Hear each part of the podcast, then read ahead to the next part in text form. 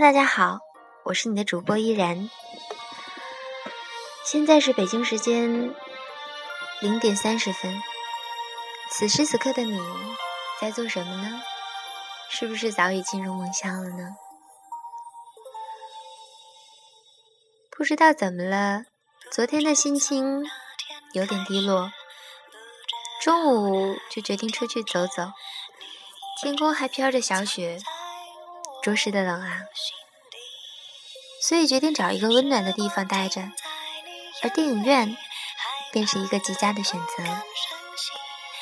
这是我人生中第一次一个人看电影，还别说，真的是别有一番滋味。我看的是新片《地心引力》，那么今天此时此刻。我们就来聊聊《地心引力》这部电影吧。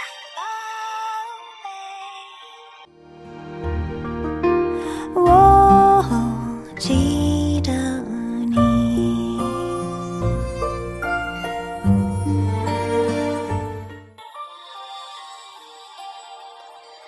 《地心引力》是一部我之前从未见到过的电影，它带给人们前所未有的观影经历。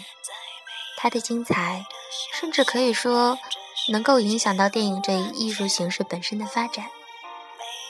它既不是一部二零零一太空漫游式的哲学电影，也不是月球式的叙述技巧型电影，更不是火星任务一样传统灾难大片。地心引力的故事情节之简单，人物出场之少，画面结构之单一，影片长度之短，都令人惊奇。可它却可以在短短的九十分钟之内，带给人们绝大多数电影所达不到的震撼效果。这样的一部电影，不可谓不是一部奇葩吧？翻开导演阿方索·卡隆的履历表，我们自然会对这个导演的新作产生强烈的期待。不说那部号称《哈利波特》系列最佳的《阿兹卡班囚徒》。单就数年前震惊影坛的《人类之子》，就让人顶礼膜拜。阿方索擅长阴暗、写实的镜头语言和影像风格，他的影片总带给人一种浓浓的世界情、世世末情节。恢宏的背景框架之下，展现的是人类对现状的挣扎。这些在本片都展现的淋漓尽致。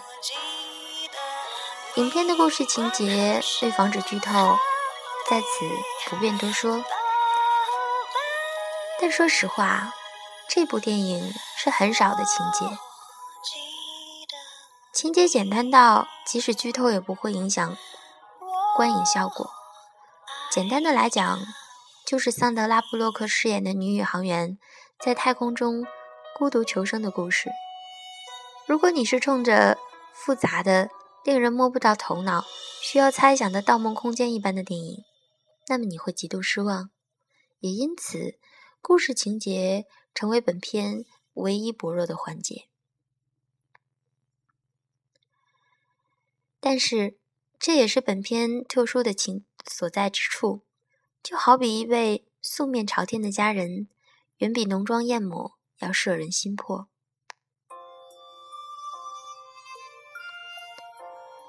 影片的镜头语言和画面音效自然是最出色的。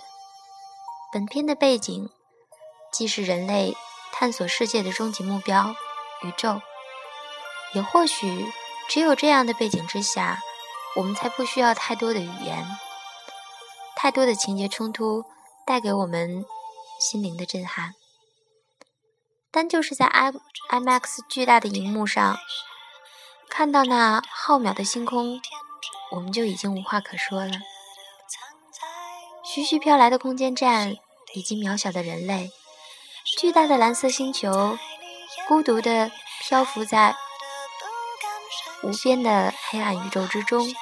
那一刻，无需多问，每个人都会本能地问自己这样的一个问题。生命从哪里来？人生又有何意义呢？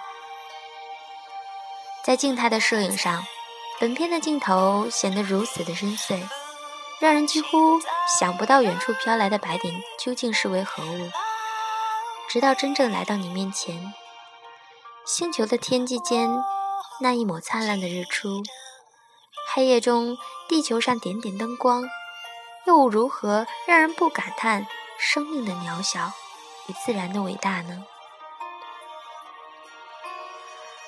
在动态的摄影上，本片也极其出色。空间站在太空中爆炸的场面，急速飞来的卫星碎片。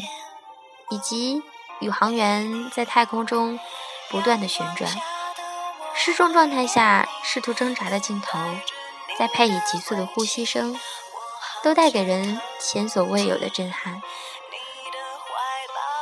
也让普通观众第一次体验了亲身进入太空的感觉。可能观众会问：既然如此简单的一部电影，那么它和科教片又有什么不同？当然是有的。既然是一部具有故事性的影片，那么导演自然要把一些影片包含的信息传递给观众了。但就是画面的构图上来讲，该片就颇有些讲究。布洛克在航空站犹如胎儿在子宫一般的睡眠，让人想到每个人本能的回归母体的欲望。片中，他偶尔听到的婴儿的哭啼声，在寂静的宇宙中显得那么的动听，无疑是对生命的赞美，以及暗示主人公求生的渴求。片尾从水中回到陆地的构思，则似乎诉说着生命的起源与进化。布鲁克那最后的一步，犹如浴火重生一般的涅槃，必将成为经典的影像记录。深邃的太空中，宇航员越飘越远，让人感到一种每个人类都刻在基因里的宇宙中的孤独感。而且作为电影，情感必不可少。布洛克对女儿、对布鲁尼饰演的同事麦特的情感，都让人为之动容。情感的重要，在本片的特殊背景之下，也被放大了。缥缈的宇宙中，孤独的人类唯有依赖情感，才让我们感觉到存在的价值。作为影片绝对的核心人物，桑德拉·布洛克完美的体现了女宇航员瑞恩在太空中所经历的一切：惊慌、疲惫、失望、镇定、难过、坚强、激动等等。影片的大多数时间，镜头都对准的仅仅是他的脸部，也因此能够出色的完成这样一个难度极大的表演，不得不令人惊叹。哭着想要放弃的那一刻，眼泪从眼眶慢慢的飞出，望着窗外的地球，绝望的眼神，等等，这些都让人难以不去赞叹这样一位伟大的演员。来年奥斯卡影后，我想她一定是一号种子选手。人生既一世，烟忽若飘尘。观完本片，想必你也会有此感吧。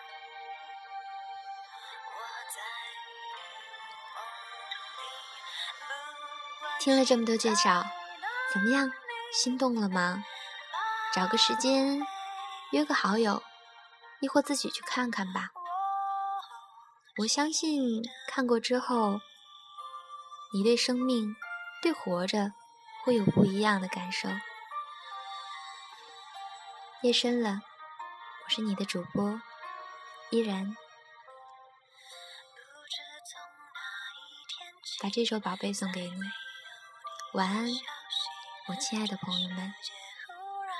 下期见。阳光下的我。